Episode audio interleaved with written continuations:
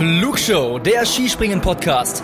Alle News zum Skispringen der Männer und Frauen, spannende Hintergrundstories und exklusive Interviews. Präsentiert euch das deutsch-österreichische Trio Tobias Ruf, Louis Holuch und Gernot Clement.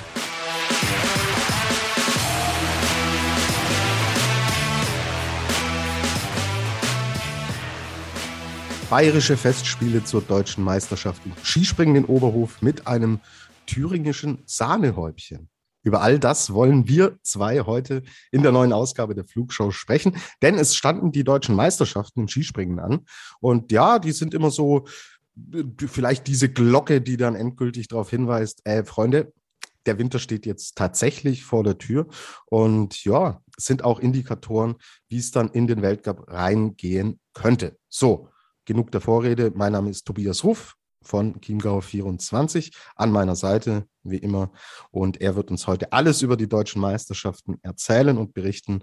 Luis Holuch, der unter anderem für Skispringen.com arbeitet. Hallo Luis, grüße dich. Einen wunderschönen guten Tag zusammen. Ja, Luis, gehen wir direkt rein in die deutschen Meisterschaften, die jetzt am zurückliegenden Wochenende, heute ist Montag, der 25. Oktober, am vergangenen Wochenende, heißt gestern, vorgestern waren die deutschen Meisterschaften in Oberhof in Thüringen. Luis, erste Frage vorneweg, wie war denn das Event? Äh, es war äh, pickepacke voll, äh, kann man sagen. Es waren sehr, sehr viele Leute am Start, eben weil auf der Normalschanze gesprungen wurde, was ja prinzipiell erstmal mehr Starterinnen und Starter anlockt. Äh, dementsprechend viel Programm, viel Betrieb. Es wurde auch versucht, einen Livestream auf die Beine zu stellen. Der hat allerdings größte Teile nicht so wirklich funktioniert. Also entweder ist das Signal ausgefallen oder das Bild hing fest oder so.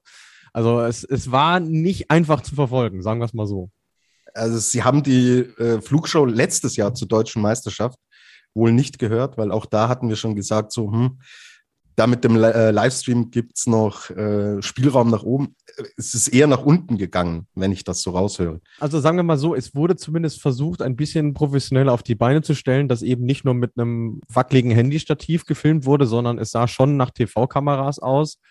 Aber wenn im Kanzlersgrund das Signal nicht durchkommt, dann ist es natürlich äh, schwierig auf der einen Seite. Auf der anderen Seite, es gab auch keine Grafiken. Also es war unglaublich schwierig, so, ein, so einen Zwischenüberblick mal zu gewinnen. Wer liegt denn jetzt gerade vorne? Wer kommt überhaupt noch? Ähm, ja, also da gibt es mit Sicherheit noch Verbesserungsbedarf. Ich wage jetzt auch mal die Prognose. Am kommenden Wochenenden sind die norwegischen Meisterschaften, die werden im äh, TV übertragen da kann man sich, glaube ich, anschauen, wie es richtig gemacht wird.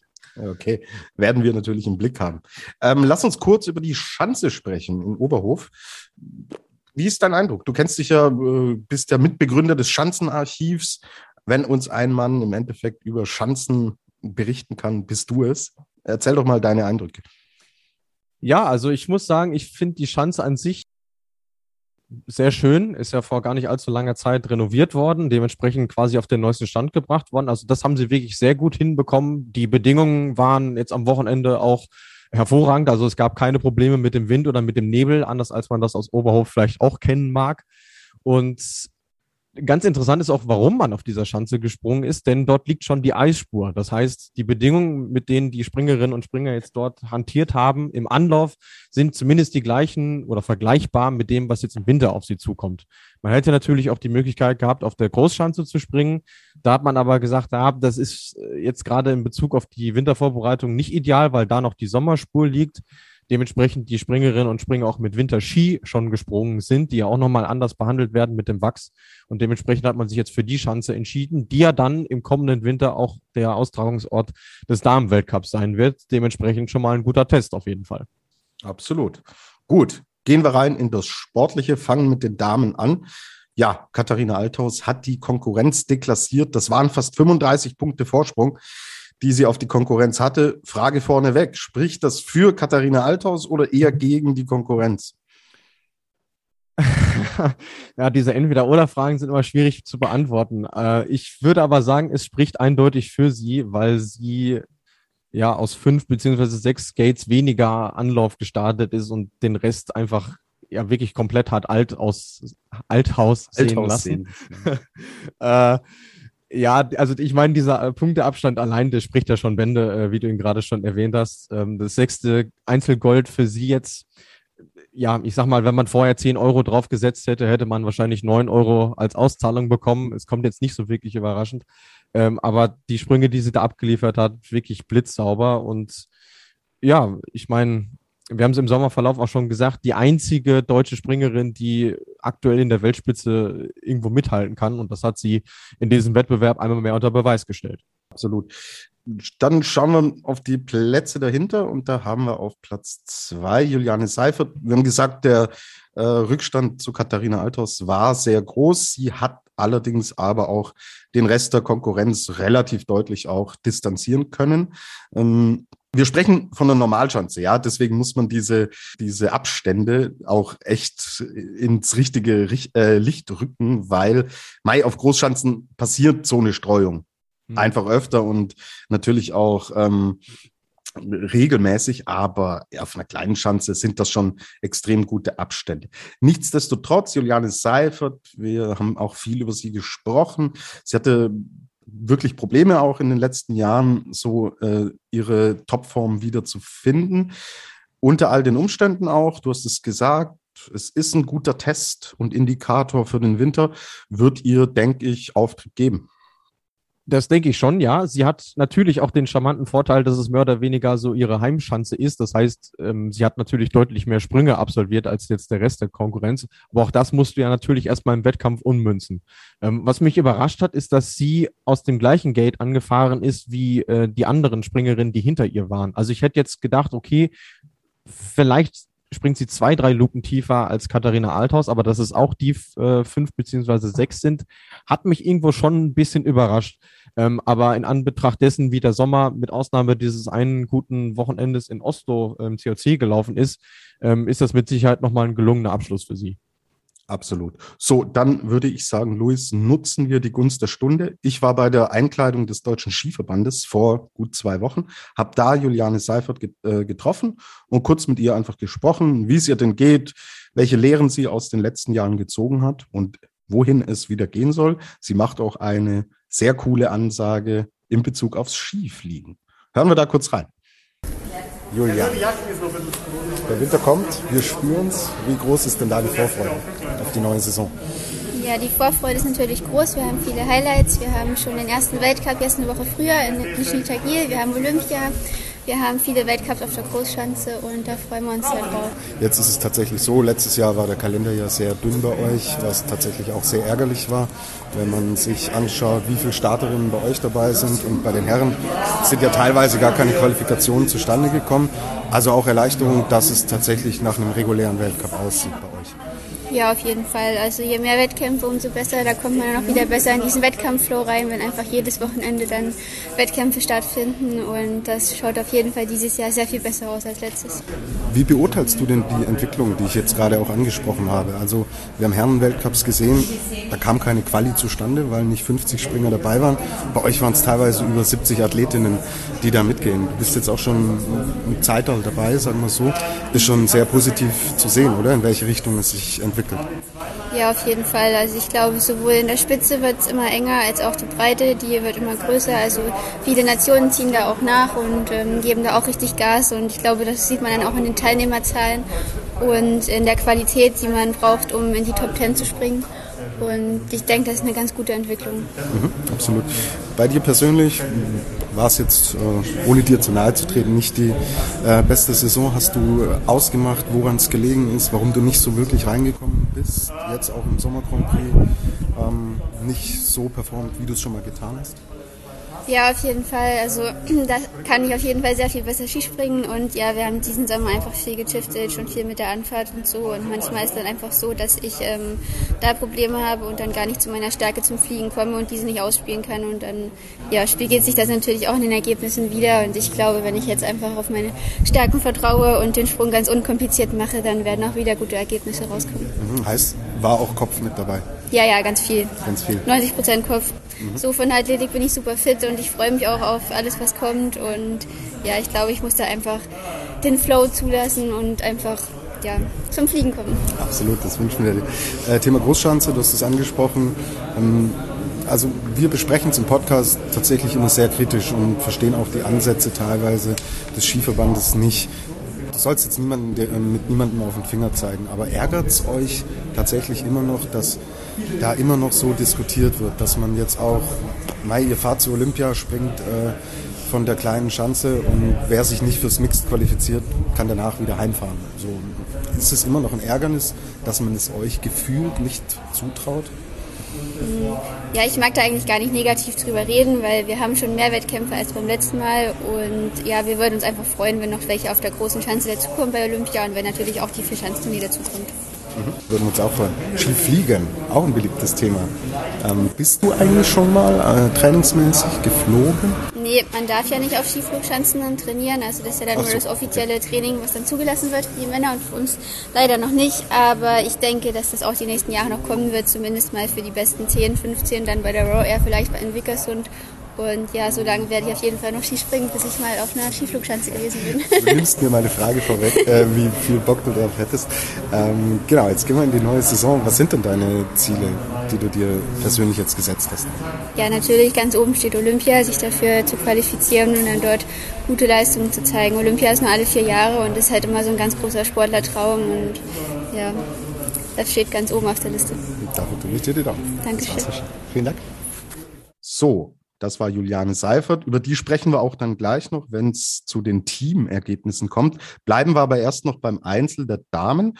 Und ja, Selina Freitag landet hier auf dem Podest, auf dem dritten Platz.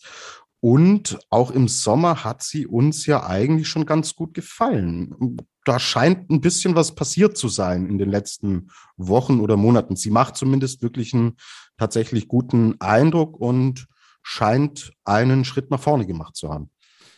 Ja, auf jeden Fall. Also ich sag mal, würden wir jetzt Graphen zeichnen, was so den Formverlauf angeht, kann man bei ihr definitiv sagen, da ist die Formkurve schon am stärksten nach oben gegangen. Es war jetzt für sie auch die erste Medaille in dem Erwachsenenwettkampf sozusagen bei den deutschen Meisterschaften. Also auch das spricht natürlich dafür, ähm, wie sie sich jetzt gemausert hat.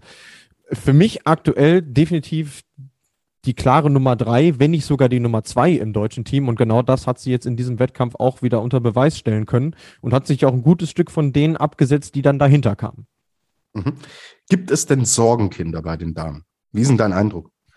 Also, wenn wir jetzt das zu Rate ziehen, was wir im Sommer gesehen haben, vielleicht das Team als solches, weil ich sag mal, insgesamt fehlt mir dann schon so ein bisschen die Weiterentwicklung im Vergleich zum, zum Winter.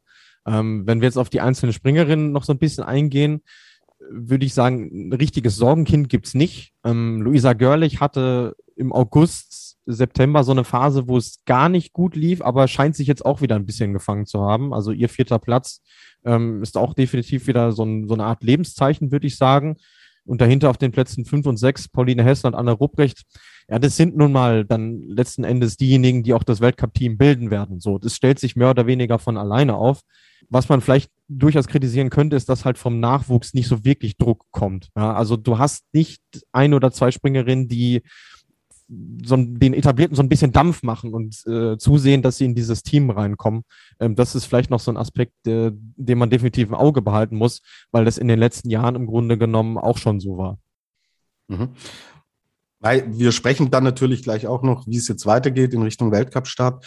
Aber ja, ähm, so, die glaube, die große Hoffnung, die haben wir dann eher bei den Herren, über die wir jetzt dann natürlich gleich auch sprechen wollen. Lass uns kurz da schauen nochmal auf die Anzahl der Springerinnen. Äh, Gerade bei den Damen warst du zufrieden damit, wie viele teilgenommen haben? Du sprichst ja auch über, über den Nachwuchs. Ja, ich denke mal, da kann man schon mitleben. Also es ist im Vergleich zu den letzten Jahren, hat sich ähm, so ein eingependelt auf so einem Niveau zwischen 15 und 20 Springerinnen. Man darf ja auch nicht vergessen, dass beispielsweise eine Karina Vogt nicht am Start war. Ähm, und die Kombiniererinnen, die sonst ja auch ab und zu mal bei den Meisterschaften mit dabei waren, waren jetzt gar nicht am Start. Dementsprechend ist das eine Größenordnung, mit der man leben kann. Ähm, vor allem, weil man auch sieht, okay, da sind Jahrgänge dabei, wie jetzt 2007, 2006, ähm, die jetzt gerade erst frisch überhaupt in das Kadersystem dazugekommen sind, die vielleicht Springerinnen sein können, die in fünf, sechs Jahren äh, dann im Weltcup zu sehen sein werden, äh, auch fest etabliert. Dementsprechend ist das schon ein, ein gesunder Mix, den man da hat. Das würde ich auf jeden Fall sagen. Okay, gut. Danke dafür. Gehen wir rüber zu den Herren. Der frisch gekürte Wintersportler des Jahres. Der wird unter den Athleten des Deutschen Skiverbandes, also disziplinübergreifend, ob Alpin, ob Biathlon, nordische Kombination, Skispringen, wird der alljährlich gekürt und in diesem Jahr ist es ein Skispringer geworden.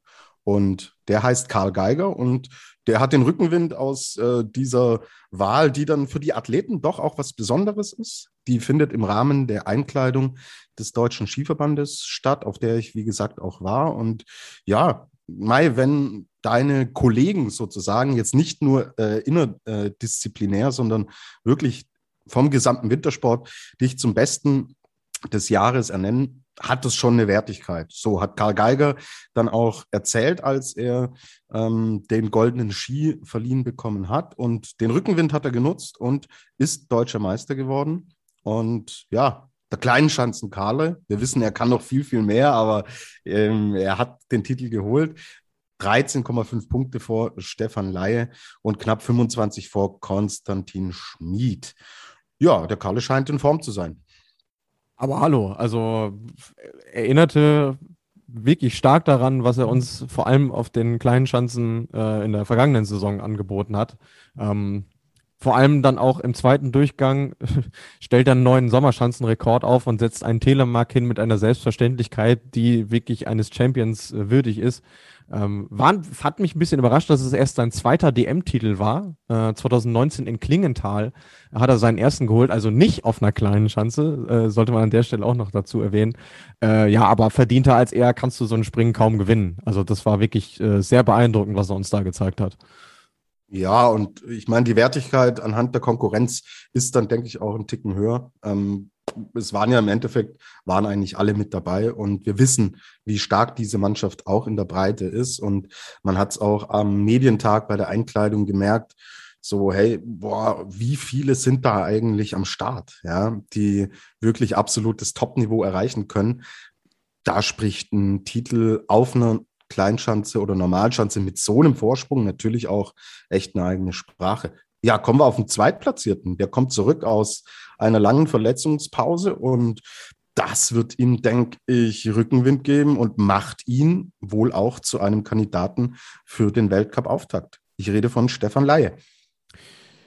Ja, und ich glaube, also ohne dass wir jetzt dem Bundestrainer da irgendwas vorwegnehmen wollen, die Entscheidung dürfte gefallen sein, weil ähm, Gerd Siegmund, der den Stream für den MDR kommentiert hat, meinte, es geht sich aus zwischen Stefan Laie und Severin Freund. Also nach den Ergebnissen und vor allem aufgrund der Tatsache, dass sich Freund ja am Sonntag dann mit Rückenproblem abgemeldet hat, kann man schon davon ausgehen, dass da so eine Vorentscheidung gefallen ist.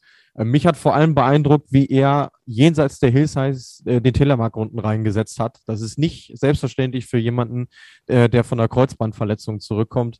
Äh, springerisch ist der Stefan auf den Normalschanzen auch über jeden Zweifel erhaben. Und ich bin jetzt sehr gespannt, ob er genau diese Form dann im Winter auch auf die Großschanzen äh, bringen wird. Denn außer bei Olympia haben wir im äh, Weltcupverlauf bei den Herren keine Normalschanze. Ähm, aber ich sag mal, wenn die Grundform stimmt, dann ist es im Grunde genommen ja egal, was da für eine Chance auf dich zukommt. Und äh, aktuell ist er wirklich top in Schuss. Das freut uns natürlich zu hören. Ja, dritter Platz, der konstante Konsti.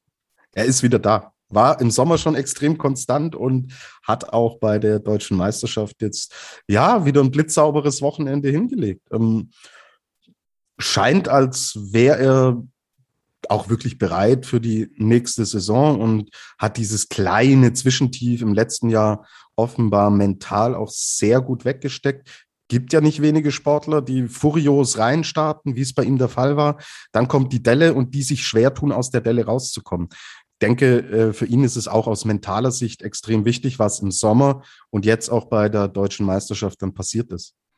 Ja, und vor allem, wenn man dann sieht, er war ja quasi in so eine Art Vierkampf äh, verwickelt. Also vier Herren haben sich um die Bronzemedaille gestritten und er geht dann äh, als Sieger darauf, daraus hervor auf einer Chance, die ihm jetzt vielleicht auch nicht zwingend liegt. Also das ist auf jeden Fall äh, schon mal ein kleiner Fingerzeig äh, Richtung Winter. Und die Namen, die er dahinter sich gelassen hat, der Pius Paschke, Markus Eisenbichler und Andreas Wellinger, also auch drei Springer aus der Weltcup-Mannschaft, äh, gegen die er mit Ausnahme von Wellinger im letzten Saisonverlauf nicht viel Land gesehen hat. Das ist auf jeden Fall ein guter Fingerzeig für ihn. Genau, auch ihn habe ich bei der Einkleidung gesehen. Sehr locker, sehr sympathischer Eindruck. hat mir gut gefallen. Und ja, ich glaube, auf ihn können wir uns unter anderem tatsächlich freuen in der neuen Saison. Auch hier die Frage, gibt es denn Sorgenkinder? Severin Freund hat, glaube ich, mit dem Rücken ein paar Probleme. Ja, ist jetzt leider bei ihm auch nichts Neues. Ähm, er hat er kürzlich ja erzählt, äh, mein gut, er ist jetzt 33 Jahre alt, da zwickt es ab und zu mal, aber er erzählte auch, dass es im Vergleich zu den letzten Sommern eigentlich äh, sehr gut geht. Ähm, ja, dann ist es natürlich irgendwo schon ein bisschen besorgniserregend, wenn er sich dann am Sonntag abmeldet und sagt, er kann gar nicht springen. Ähm, sicherlich schon mal ein Rückschlag für ihn, ähm, gerade jetzt auch im Hinblick auf äh, die Weltcup-Plätze, von denen es ja nur sechs Stück gibt, die jetzt ja ziemlich Sicherheit, mit ziemlich großer Sicherheit äh, vergeben worden sind. Also den würde ich definitiv mal als äh, Sorgenkind ähm, irgendwo verbuchen. Bei den anderen vielleicht mit Abstrichen. Äh, Martin Hamann hat mir in diesem Wochenende leider gar nicht gefallen. Der hat es irgendwie nicht so auf, auf die Reihe gebracht, anders als jetzt noch im vergangenen Winter. Also der wird ähm, auch jetzt in Bezug auf die Startplätze keine Rolle spielen. Und dass sich ein Richard Freitag auf den Normalschanzen nicht so wohl fühlt, dürfte, denke ich, nichts Neues sein. Von daher ist er kein Sorgenkind, aber eben auch keiner, der jetzt für den Weltcup-Auftakt irgendeine Rolle spielen wird. Mhm. Martin Hamann war ja so ein bisschen auch der Shootingstar im letzten Jahr. Da hat er bei der deutschen Meisterschaft sicher auch in die Weltcup-Mannschaft gesprungen. Irgendwie scheint die Entwicklung so ein bisschen zu stagnieren, ist mein Gefühl. Ja, ich finde es auch schwierig, ähm, das irgendwo, irgendwo festzumachen. Ich habe auch so den Eindruck, so ein bisschen ist er selber auch auf der Suche. Ähm, aber im Grunde ist es ähnlich wie äh, bei einem Konstantin Schmid in der vergangenen Saison. Ja, also auch ein Martin Hamann, für den war es so eine Art Durchbruch jetzt im vergangenen Winter. Ähm, und dann ist es natürlich auch schwierig, erstmal das Level irgendwo hochzuhalten.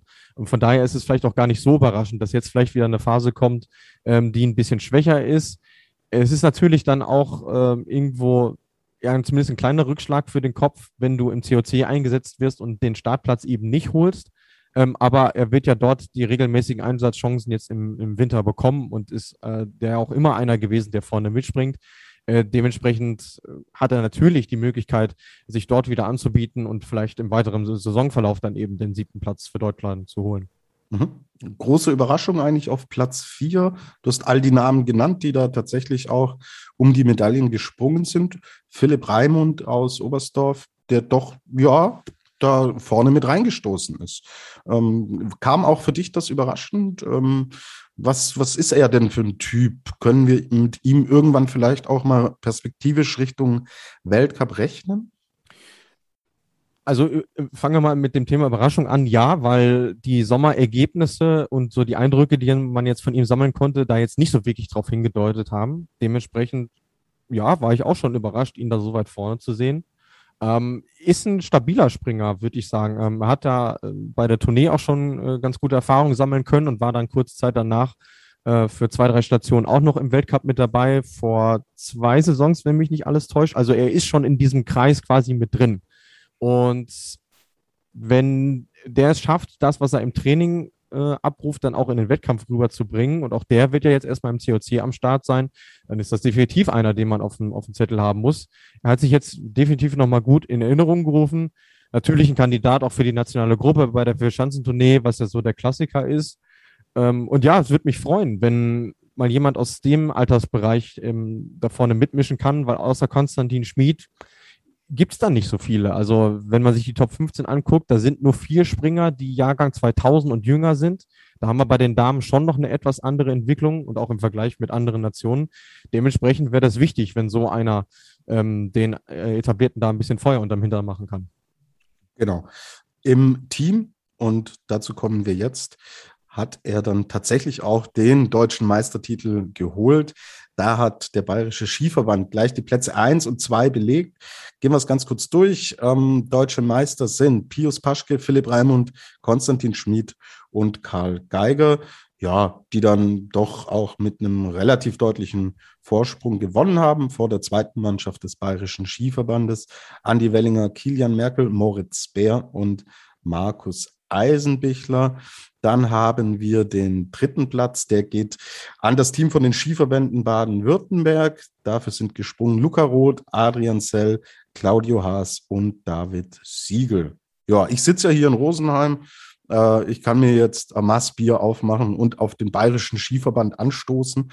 Das ähm, sieht, da sieht man schon, ähm, dass die Springer aus Bayern da schon wirklich echt vorne mit, äh, ganz vorne dabei sind, wenn es um den deutschen Skisprungsport geht. Also du könntest ja auch zwei aufmachen für den Doppelsieg.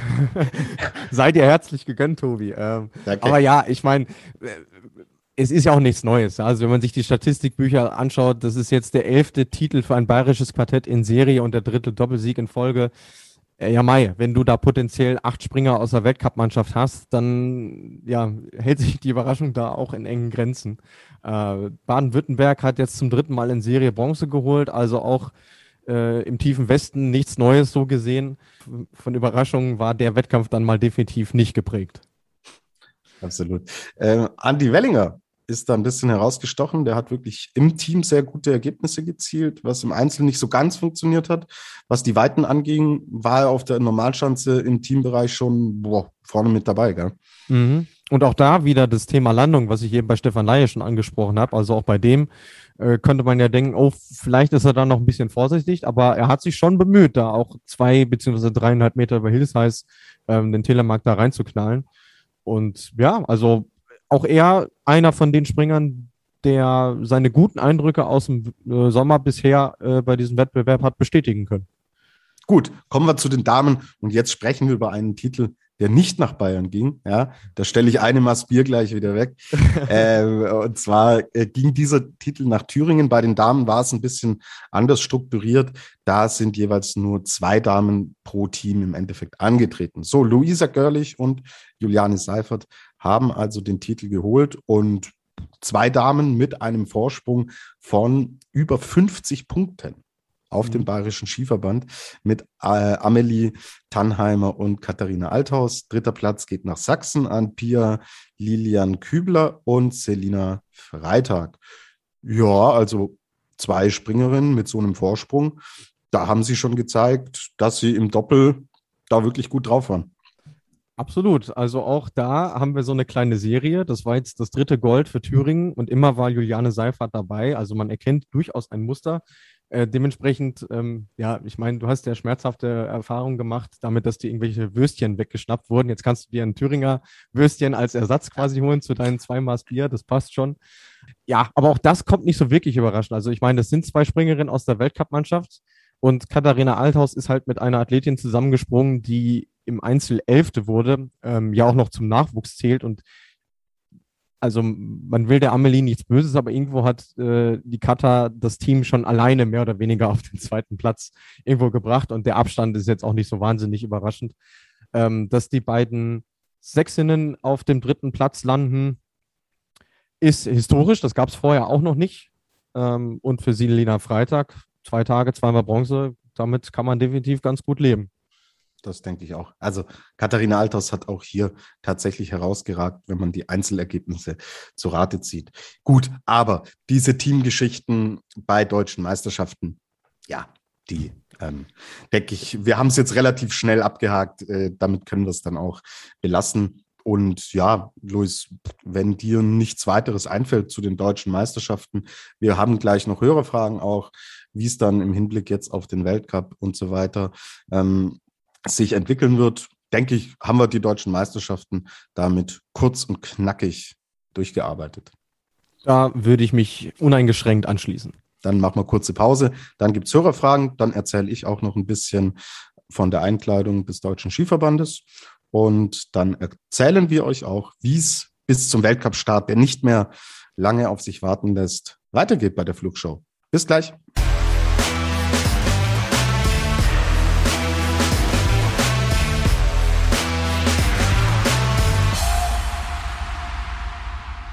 Und damit sind wir wieder zurück beim zweiten Teil unseres DSV-Spezial. In dieser Woche unser Thema die deutschen Meisterschaften und natürlich auch die DSV-Einkleidung. Und weil wir mit dir, äh, lieber Tobi, jemanden in der Runde haben, der tatsächlich vor Ort war, wollen wir doch die Gelegenheit nutzen, auch, auch das noch so ein bisschen beleuchten. Ähm, ich muss dazu sagen, ich war tatsächlich noch nie bei sowas vor Ort. Deswegen kannst du mir und vielleicht auch unseren Zuhörern erklären, wie läuft denn sowas ab? Wie hat man sich das vorzustellen? Äh, vor Corona oder während Corona? Gerne im Vorher-Nachher-Vergleich. Im Vorher-Nachher-Vergleich. Okay, dann fange ich mit der Vorher-Nummer vielleicht an. Also der DSV, bevor natürlich mit Corona alles losging, hat das wirklich immer sehr gut organisiert. Es gab da oft auch disziplinspezifische Medientage. Das heißt, dass zum Beispiel nur die Biathleten oder die Alpinen, äh, auch die Skispringer einen Medientag hatten, wo wir als Journalisten uns dann ganz normal anmelden und schon vorab so ein bisschen durchklingen lassen, mit wem wollen wir denn sprechen, damit die natürlich auch wissen, hey, wen holen wir denn von den Sportlerinnen und Sportlern genau zu diesen Terminen mit dazu. Geht manchmal auch andersrum, dass sie sagen, folgende Athletinnen und Athleten sind da. Macht's euch Gedanken, äh, wen ihr sprechen wollt und ähm, dass man natürlich auch individuelle Fragen sich dann natürlich vorbereitet. So, ähm, Genau, vor Corona, jetzt komm mal auf die Einkleidung, die letzte, die es vor Corona gab. Die war 2019 in der Nähe von Ulm. Also diese Einkleidungen finden dann immer bei einem der Hauptsponsoren des Deutschen Skiverbandes statt. So 2019 war sie zum Beispiel bei äh, Pistenbully, die äh, Schneeraupen ähm, machen, die die äh, Pisten im Alpinen vor allen Dingen auch äh, präparieren. Und das sind dann meist, äh, ja, große Hallen oder äh, große Versammlungsräume der jeweiligen Firmen, ähm, in denen die Sportler dann zur Verfügung stehen. Also 2019 wurde zum Beispiel auch dieser goldene Ski dann noch vergeben und die ähm, Preisträgerinnen, Preisträger in den einzelnen Disziplinen wurden dort geehrt und da ja ist eine einfach große gesellige Runde, in der man sich dann auch die Sportler tatsächlich äh, gut schnappen kann und mit ihnen auch eins zu eins Gespräche führen kann.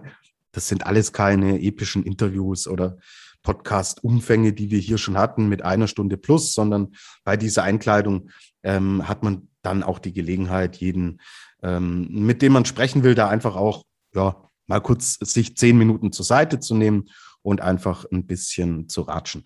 So, ähm, okay, im letzten Jahr hat da überhaupt nichts stattgefunden, völlig zu Recht natürlich bei der unsicheren Lage, die wir vor knapp einem Jahr noch hatten. Dann hat man es mit ähm, im Endeffekt Video-Meetings so ein bisschen abgefangen. Einmal pro Woche stand dann, ähm, standen Disziplinen dann jeweils zur Verfügung. Da wurde angekündigt, wer ist da mit dabei im Videotalk. Da konnte man seine Fragen über den Videochat dann stellen. Okay, klar, war der Situation geschuldet und wir waren froh, dass wir überhaupt Möglichkeiten hatten, da auch Informationen zu generieren. Aber ja, der persönliche Kontakt nach so langer Zeit, der geht einem schon ab. So, und dass man sich einfach mal wieder sieht, dass man kurz miteinander ratscht, das müssen nicht die tiefgründigen sportlichen Gespräche sein, sondern einfach nur so, hey, wie geht's? Schön, dich wiederzusehen. Und ähm, man liest ja aus Körpersprachen auch relativ viel ab. So, komme ich also zur Einkleidung, die dann jetzt vor ähm, gut 10, 14 Tagen stattgefunden hat. Die war bei der Firma Wirt die ist in Künzelsau, hat die ihren Stammti äh, Stammsitz und in Schwäbisch Hall gibt es einen Flughafen der Firma Wirt. Und in diesem Flughafengebäude hat die Einkleidung stattgefunden. So, da wurden die großen Hallen, wurden im Endeffekt zu begehbaren Kleiderschränken umfunktioniert. Da hatten wir Journalisten keinen ähm, Zutritt, ist auch völlig okay so. Ähm, da gibt's verschiedene Stationen dann, ja, auf denen die Sportler unterwegs sind und im Endeffekt, ja, sich ihr Outfit, ihre Ausrüstung für die neue Saison holen. Das betrifft jetzt nicht spezifische Dinge wie Ski, Keile und sowas. Das ist wirklich eine Einkleidung. So, ihr werdet sicher schon gesehen haben, die neuen Outfits, mit denen man in die Saison 21, 22 geht. Es ist aufgesplittet auf zwei Tage. Du hast an einem Tag hast du äh, die Alpinen und die Skicrosser und die Ski-Freestyler. Und am anderen Tag sind dann die nordischen Sportarten dran mit Skispringen, Langlauf, Biathlon etc. Ist auch völlig äh, in Ordnung und auch richtig so, weil die Ausrüster und auch die Sponsoren da unterschiedliche sind. So, das heißt, dass man da eine genaue Aufteilung und Trennung macht. Ja, wie lief es dann für uns Medienvertreter ab? Ähm, 3G-Regelung, ähm, Mund-Nasenschutz war alles mit dabei. Man hat das Ganze in, in diesem Jahr natürlich nicht so eng und so offen und locker gestalten können, auch zum Schutz der Sportler, Sportlerinnen, völlig in Ordnung. Hat es dann über eine Mixed Zone versucht abzufangen. Mixzone, wem der Begriff nicht sagt, das ist, hat, glaube ich, jeder schon gesehen, ob im Sport oder in der Politik. Eine Traube von Journalisten hält ihre Mikrofone einer Person im Endeffekt vor den Schnabel und die darf dann zwitschern. So, ähm, ja, okay. Zunächst, ich war wirklich froh, da auch, ähm, ich war bei den Alpinen und äh, dann auch bei den nordischen Sportarten da und war froh, auch die Leute mal wieder zu sehen. Und ähm, ja, ganz begeistert war ich nicht, weil ich diese Massenaufläufe äh, an äh, Journalisten, die alle im Endeffekt dann die gleichen Fragen mehr oder weniger stellen, die gleichen Informationen kriegen. Das kann ich dann im Nachklapp auch von der deutschen Presseagentur hm, entnehmen. Die sind natürlich da zwangsläufig vor Ort und verarbeiten diese Dinge auch, aber ja, so ein bisschen exklusive Inhalte da zu generieren, ist in so einer Konstellation natürlich schwierig. Ich kann den Deutschen Skiverband da total verstehen, dass man sagt, okay, irgendwie wollen wir euch wieder dabei haben. Und wenn jede einzelne da drei Stunden, das Ganze war in einer offenen Lagerhalle, das heißt mehr oder weniger auch im Freien und das war schon wirklich zapfig an diesem Tag. Also mhm. man merkt, der Winter kommt immer näher und dass die Athleten da auch dann nicht draußen eine, anderthalb Stunden stehen müssen und alles drei, vier, fünfmal erzählen, habe ich auch Verständnis dafür. So ganz die Feinjustierung ähm, hat mir noch gefehlt. Aber Mai, äh, sind wir erstmal froh, dass ich da überhaupt dabei sein konnte. Und ich habe tatsächlich mit den, mit den Skispringern, die haben dann im Endeffekt die Massenabfertigung auch gemacht, aber ich habe mich strategisch eigentlich ganz gut platziert und habe mich so ein bisschen an den Rand gestellt. Und wenn die dann fertig waren in der Traube, bin ich kurz raus, habe auch Fotos für äh, unsere Social-Media-Kanäle gemacht und dann auch die Gelegenheit gehabt, so ja ein, zwei Minuten einfach kurz zu fragen, wie geht's, ähm, wie läuft's Training, wie ist so die, ja, die, die Grundstimmungslage? Und ich habe es vorhin angedeutet, also die sind echt gut drauf und die haben mega viel Bock, dass es endlich wieder losgeht. Und auch schon gesagt, du siehst, in welcher Anzahl die da natürlich durch, durchgewunken wurden und dass auch, ähm, ja, so die Kolleg Kolleginnen und Kollegen aus, äh, aus den anderen Medien in Deutschland auch an den Skispringern, ähm, vor allen Dingen an den Herren, riesiges Interesse hatten und dass es da ähm, natürlich eine echt gute Grundstimmung gibt und wir uns da auf einen Winter freuen können mit deutscher Quantität und deutscher Qualität. Ja, also dieses Luxusproblem, wir schreiben und sprechen ja auch mit unserem Freund Gernot aus Österreich und der sagt so, hey, puh, ihr habt da echt ein Luxusproblem. Also super gute Grundstimmung. Ähm, ich war froh, mal wieder draußen zu sein und deswegen, ja, guter Termin, hat Spaß gemacht. Geht noch natürlich besser, aber schau mal, was nächstes Jahr passiert. Und deswegen will ich mich erstmal nicht beschweren, Luis. Ich glaube, wir haben dank deiner Fotos und Eindrücke ja auch einen ganz gutes, äh, ganz guten Einblick bekommen und auch euch liefern dürfen, äh, euch zu Hause über unsere Instagram Story. Also, wenn ihr das noch nicht gesehen haben solltet, schaut auf jeden Fall rein. Wir haben das Ganze auch als Highlight auf unserem Instagram-Kanal abgespeichert. Also, da könnt ihr euch nochmal anschauen, ähm, wie das Ganze so ein bisschen aussah. Und wenn du die Outfits eben schon angesprochen hattest, ich habe äh, auf unserem Instagram-Kanal dann eine Umfrage gemacht, wie die Leute diese Outfits denn finden. Und ich war nicht überrascht, dass das Ergebnis tatsächlich 50-50 war. Jetzt müssen wir uns natürlich auch noch äh, dazu bekennen. Findest du die Outfits schön oder denkst du dir wieder, oh, welchen Designer hat man denn da beauftragt? Ich frage mich, äh, wie, wie kommt man auf die Farbkombination? Mhm. So, ähm, es ist Mai Schwarz-Rot-Gold, dann im, im Alpin ist es dieses äh, Fire and Ice. Äh, man hat doch eigentlich schon so eine Grundausrichtung. Was kommt am Ende bei rum? Eine Farbkombination mit, äh, wie, wie würdest du es beschreiben? So äh, was gelblich, äh, Flieder, Lavendel ähnliches. Ja, äh, irgendwie so, ja. Mir erschließt es sich nicht ganz so. Ähm, wie kommt man auf diese Farbauswahl? Mhm. Ähm, ich finde es zudem jetzt nicht, nicht besonders schön. Also klar, nee. da, da scheiden sich natürlich die Geister, was äh, Farben im, im Modebereich angeht, aber ich finde es weder authentisch noch tatsächlich optisch ansprechend. Wie geht's dir denn?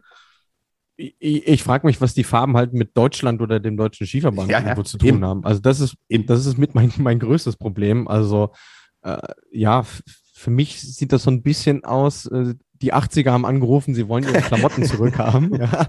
ja. Äh, keine Ahnung, was man sich dabei irgendwie gedacht hat. Äh, ich finde es auch so vom, vom Farbbild her so unruhig. Normalerweise, du hast ja so schlichtes, einfarbiges. Da finde ich es auch gar nichts gegen äh, zu sagen, aber ja, Mai, also wie gesagt, mein größtes Problem ist halt, es hat, es hat nichts mit den deutschen Farben zu tun. Ähm, nimm doch ein schönes Rot oder ein schönes Gelb oder ein Gold, ne? Ich meine, ist ja nun mal Schwarz-Rot-Gold, äh, dann, äh, dann mach's doch so irgendwie. Ähm, ja, also ich, äh, mich hat's nicht überzeugt. Ich, ich bekam dann von einer Freundin noch ein sehr lustiges Bild zugeschickt, ähm, äh, wo das Outfit mit, mit einem Clownskostüm verglichen wurde und die Ähnlichkeit war frappierend. Ähm, und ich muss gerne da auch widersprechen, dass er sagt, Mai ist mal was Gewagtes. Also im Vergleich zu manchen Olympia-Outfits, man denke vor allem an Sochi 2014, äh, war das jetzt nicht gewagt und auch nicht gelungen, muss man leider sagen. Ei, gut. Am Ende zählen die inneren Werte. und ich hoffe, ich hoffe, dass die dann auf den äh, Schanzen äh, entsprechend ein bisschen hochwertiger und authentischer sind als die Hülle, der die vorgetragen wird. Würde ich mich anschließen, ja. Und ich glaube, äh, dann kann man es auch dabei bewenden lassen. Wir sind ja schließlich ein Skisprung und kein Mode-Podcast und haben als letzten Programmpunkt noch die Fragen unserer Hörerinnen und Hörer, wie gewohnt. So ist es. Bleiben wir dann gleich beim Thema Anzüge, weil uns Robin Kloss dazu gefragt hat. Was haben die A-Kader-Sportler für andere Anzüge im Vergleich zum Nachwuchs? Es ist interessant, dass der Robin das fragt, weil er ist ja selber auch äh, Skispringer. Also ihr findet ihn auch äh, auf den Ergebnislisten, wenn ihr euch äh, da durchklickt. Ähm, also ein wesentlicher Unterschied, würde ich auf jeden Fall mal sagen, ist die, ist die Anzahl. Ja, also ein Spitzensportler äh, allein durch seine Förderung hat einfach im Saisonverlauf mehr Anzüge ähm, zur Verfügung, sowohl im Sommer als auch im Winter. Und dann gibt's dann noch Aufwind- und Rückenwindanzüge. Ähm, das weiß ich nicht, ob es das bei den Junioren gibt. Ich glaube aber mal nein.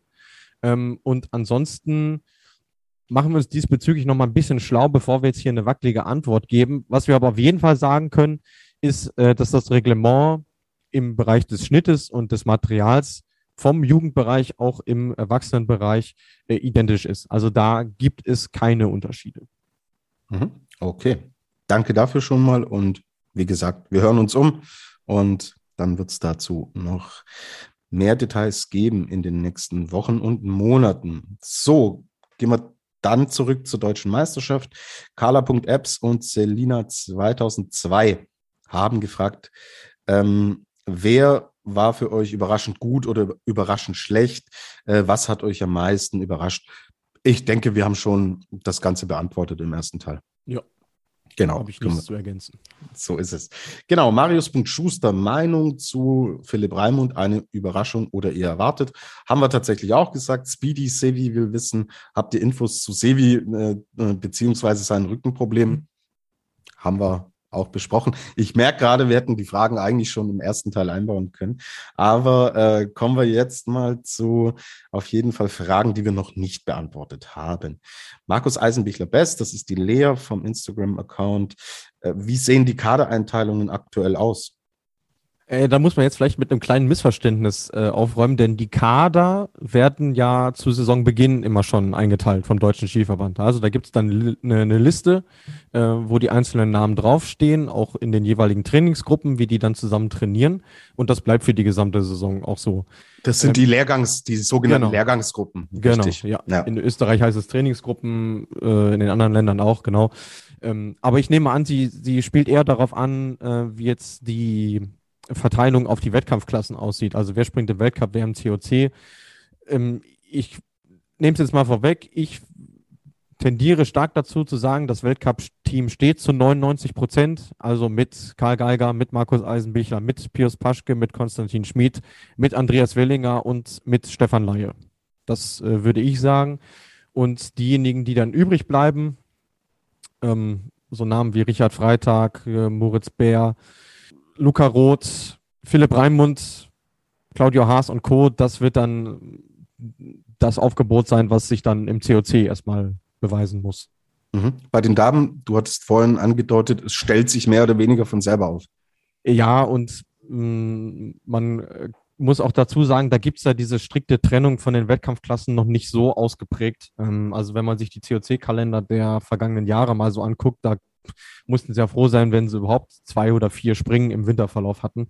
Ähm, dementsprechend wurden da auch viele in den FIS Cup geschickt oder wenn sie vom Al äh, von, von der Altersklasse ja noch reinpassten, dann auch in den Alpen Cup. Ähm, ja, also die sechs äh, Damen, die wir dann haben, sind eben Katharina Althaus, Juliane Seifert, Selina Freitag, Luisa Görlich, Pauline Hessler und Anna Rupprecht. Und die einzige Konstellation, in der sich noch was ändern könnte, wäre, wenn Karina Vogt ähm, auch mit wenig Training ähm, dann wieder äh, dazu stößt irgendwo. Ja, also die muss natürlich jetzt schauen, wie hält das Knie. Sie hat das Springen jetzt wieder angefangen. Aber ich würde sagen, jetzt für den Weltcup-Auftakt, für die Frühphase ist sie erstmal noch keine Option. Okay, danke dafür. Die Lea will auch noch wissen, gibt es Interviews im Rahmen der deutschen Meisterschaften? Naja, also ich meine, wenn wir welche gehabt hätten, hätten wir sie euch vorgespielt. Wir hatten natürlich dankenswerterweise das Interview, was du mit äh, Juliane Seifert geführt hast.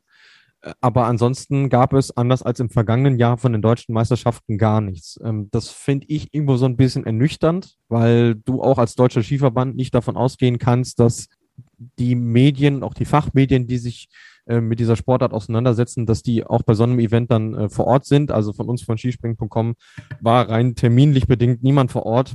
Und dann ist es irgendwo schon schade, wenn du nicht die Möglichkeit hast, überhaupt nur Stimmen zu bekommen. Also wir haben bis jetzt nicht einen O-Ton irgendwie bekommen. Das finde ich dann irgendwo schon ein bisschen schade. Das äh, hat bei den anderen Nationen im Sommerverlauf besser geklappt. Wäre auch eine Gelegenheit für einen separaten Medientag gewesen. Mhm. So haben es beispielsweise die Biathletinnen und Biathleten gemacht. Da hat die deutsche Meisterschaft im Bayerischen Wald am Aber stattgefunden und da gab es einen Medientag. Da war ich auch vor Ort. So.